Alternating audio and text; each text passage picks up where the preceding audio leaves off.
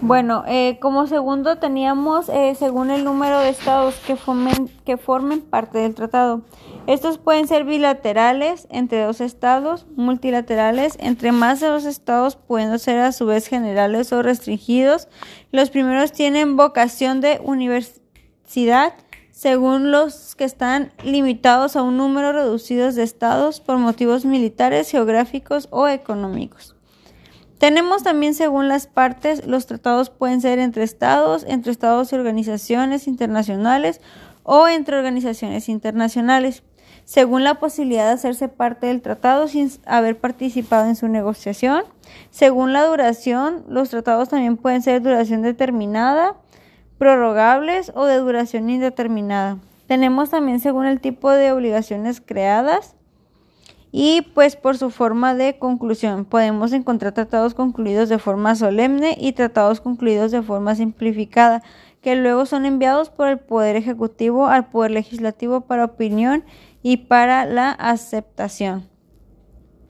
Estos son los tipos de tratados o la tipo de clasificación de los tratados internacionales que están establecidos. ¿Cuál es el concepto de tratados es pues muy básico, un acuerdo internacional. Esto es celebrado por el escrito entre sujetos de derecho internacional, a saber, entre estados o entre organizaciones internacionales que se rige por el derecho internacional y genera obligaciones vinculantes para quienes lo suscriben. Esto es importante señalarlo. Eh, también vamos a hablar sobre la importancia de la existencia de una legislación interna y la internacional, esta que regula la relación comercial de México con otros países, estableciendo pues cuáles son los principales estatutos que reglamentan la celebración de tratados y pues eh, más que nada su importancia. Es importante eh, establecer que estos tratados comerciales ofrecen ventajas como acceso a mercados más amplios, competitividad y acceso a una mayor diversidad de productos y servicios. Esto con una eliminación de condiciones y barreras comerciales. Eh, la ley que establece cuáles son eh, las cláusulas a seguir es la ley sobre la celebración de tratados. es una nueva ley publicada en el Diario Oficial de la Federación eh, del texto vigente. y pues más que nada este eh, artículo eh, tiene por objeto regular la celebración de tratados y acuerdos institucionales del ámbito internacional. Los tratados solo podrán ser celebrados entre gobierno de los Estados Unidos mexicanos y uno o varios sujetos del derecho internacional público. También eh, como punto relevante, relevante perdón, vamos a hablar sobre pues cuáles son los tratados eh, de libre comercio en México. Eh, tenemos el Tratado de Libre Comercio en México con Estados Unidos, Canadá, Libre Comercio México-Costa Rica, México-Colombia, México-Chile, México-Unión Europea, México-Israel. Eh, tenemos el de Libre Comercio México-Triángulo del Norte, México Asociación Europea de Libre Comercio. México-Uruguay, México-Japón, México-Perú, Centroamérica, Panamá, y Tratado Integral y Progresista de Asociación Transpacífico. Y por último tenemos la Alianza del Pacífico.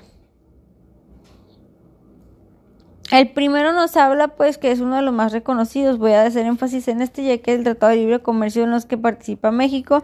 Los países participantes son Estados Unidos y Canadá y entró en vigor el primero de enero de 1994. Eh, es importante que tenemos eh, en cuenta que el de México-Costa Rica entró en vigor en 1995, el México-Colombia entró, se estableció firmado en el año 2011, México-Chile 1999, eh, México-Unión Europea. Este, libre, este tratado de libre comercio es en los que México forma parte eh, y participa con, un gran, eh, con muchos más países como Alemania, Australia, Bélgica, Dinamarca, España, entre otros. Eh, esto entró en vigor el primero de junio, julio perdón, del 2000. México-Israel en el año 2000 también. México Triángulo Norte 2001. México Asociación Europea 2001. México-Uruguay en el 2004, el 15 de julio de 2004. Eh, libre comercio de México-Japón 2005. México-Perú 2011, Centroamérica fue en 2011 y luego e incluso eh, en 2016 se representó en el 21% del comercio en México, México-Panamá en 2014 y entró en vigor a partir del 1 de julio del año 2015. México, el Tratado Integral y Pacifista de Asociación Transpacífico pues este acuerdo era conocido como el Tratado de Asociación Transpacífico por sus siglas en inglés. Sin embargo, ante la salida de Estados Unidos, los países de México, Australia, Canadá, Chile y entre otros eh, buscaron continuar con su vigencia. Por lo tanto, en 2017 convirtieron el valor de la materia eh, a los beneficios con la visión de expandir pues las membresías de un nuevo acuerdo. Y por último, la Alianza del Pacífico. Eh, si bien la Alianza del Pacífico no forma parte de los tratados de libre comercio, es importante dar mención pues que con su negociación México concretó una mayor relación comercial entre Chile, Colombia y Perú.